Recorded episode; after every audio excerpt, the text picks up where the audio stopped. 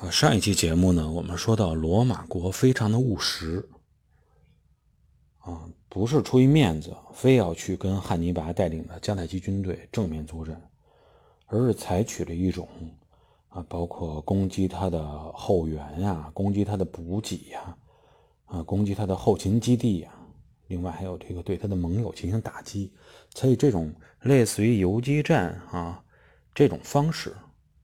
来跟汉尼拔进行对战，所以实际上罗马这么做，从战略上来说，对于罗马帝国来说是完全正确的。那么对于汉尼拔来说呢，就有点吃力了。他是非常不希望罗马人这么干的，他是特别希望罗马人能够跟他进行，依然像以前那种坎尼大战一样啊，这种正面作战，他能够对他是非常有利的。你这种做法对于他来说，在别人的本土上，别人在跟你进行游击战，啊，骚扰战是非常难受。于是，在公元前的二百一十一年，啊，为了减轻罗马对自己的盟友进行的攻击，导致给自己增加的这个压力，汉尼拔就带领了三万军队向罗马城进发，希望通过这种方式能够逼迫罗马大军，啊，在希腊地区的那些军队回来。回援一下，这样能够展开正面的作战。罗马人呢没有上这个当，他们本身心里就觉得汉尼拔你不会真的去攻罗马城，也没有傻到那个份儿上。另外一个，他就是说他们对自己罗马城的这种防御吧，还是非常有信心的。毕竟城里驻扎着数万军队啊，一时半会儿汉尼拔你是攻不下来的。所以，罗马呢只派出了少量的部队进行了回援，而主力依然是在意大利半岛南部，啊，对他的盟友进行武力的征讨也好，还是进行策这种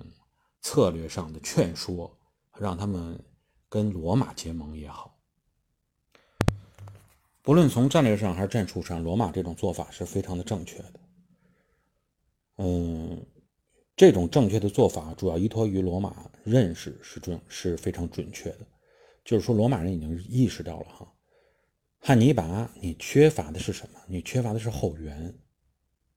让你这么一个强大的对手消失，最好的武器不是正面作战，而是时间。再看看汉尼拔这边，啊，迦太基这一方，虽然战术运用上非常出色。战斗能力也非常强，但是毕竟不管怎么样，你赢得战斗，你每一场战役最终你总会导致到杀敌三千自损八百出现这种情况，你不可能说没有任何损失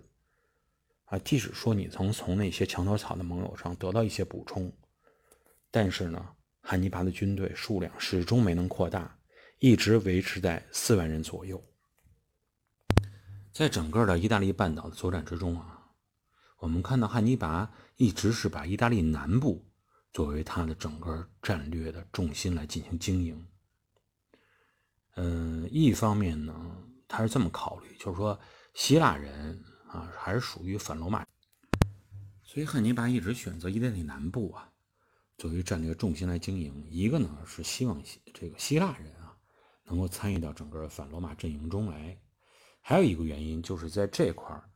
啊，他方便与迦太基本土进行沟通，啊，从而获得一些战略上的支持。迦太基本土一直对汉尼拔整个这个战争中进行的支持，说实话十分有限的。之前我们也说过，因为本土存在太多含有商人利益的政治家，他们只不过是在坎尼会战以后看到汉尼拔有可能获胜，然后送点援军过来，啊，做这种锦上添花的事情。其实，事实上啊，汉尼拔需要的不只是这一点援军啊，你这个支持是完全不够的。他最希望就是说，你能不能北非真正的大规模的支持我？除了说获取援军以外，迦太基能不能看到我啊如此之辛苦，而且获得了这样的胜利以后，真正的进入到全面战争状态，跟我一起来打？因为本身迦太基你有强大的海军基础啊，迅速能够扩充自己的海军。这样你在海面上与罗马争夺制海权，这样我就能够在陆地上再发生这种海陆配合这种方式啊迅速把战争能够赢赢取胜利。汉尼拔是一个伟大的军事家，如果依照他的想法啊这样来作战的话，那么应该说我们就能看到一个比较宏大的迦太基参与战争的场面，就是说由巴卡家族，也就是这个新迦太基家族啊，在西班牙这一块的，那么来负责陆地战争。那么迦太基本土主要就是攻击海上战场，但是最终这个场景呢没有出现，还是由于迦太基本土始终都没有参与制海权的争夺。啊，不仅说是汉尼拔没法去从北非获取资源，包括他辛苦争取来的这些盟友叙拉古啊、马其顿啊，啊，本来信心满满的说参与到反罗马联盟中，啊，就看到。你自己的后台都没有这么支持你，我们这么跟你打也没什么意义。最终呢，本身因为罗马海军依然是在海面上占据强势的地位，而导致这两支盟军退出了战争。啊，叙拉古是公元前二百一十一年就被罗马给攻破了。那么马其顿，我们之前也说过，是在公元前二百零五年跟罗马缔结了和平条约。因为没办法从北非。获得后方的这种支持，啊，同时也就没法获取资源，所以深陷意大利战场的汉尼拔呀，那么唯一能够指望的就是看能不能从伊比利亚半岛获得一些支援。但事实上呢，在意大利战场已经陷入拉锯战的时候，那么凭借这种海军的支援，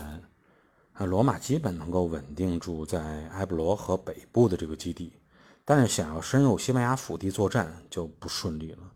呃，甚至于他的远征军中两位指挥官也分别都是在战争中阵亡了。至于迦太基人呢，要想把罗马完全赶出伊比利亚半岛，也不是一件容易的事儿。啊，罗马拥有海上的优势，所以呢，远征伊比利亚半岛的这些罗马远征军啊，比汉尼拔可容易得到后方的支持。特别是罗马本身还有一个盟友马西里亚，啊，是在远征军的身后。在西班牙战场，就是这种拉锯战的形式。本身占有地理优势的迦太基人这一边，应该说呢，在军队数量上还是体现了一些优势。啊，他们大概呢是远征西班牙半岛的罗马军队的一倍左右。罗马的西班牙的军队大概当时是五万人。啊，在公元前二百零七年，那么汉尼拔的兄弟带领着迦太基军队，数量大约在十二万，两倍多一点。虽然说汉尼拔的兄弟没有他这么出色的军事才能，但是凭借本身的自自身的地理优势啊和一些适当的战术吧，巴卡家族在西班牙的根基啊应该是不至于有所闪失的。暂时来看，但是有一点需要注意的就是，西班牙战场虽然也是一个战场，但在整个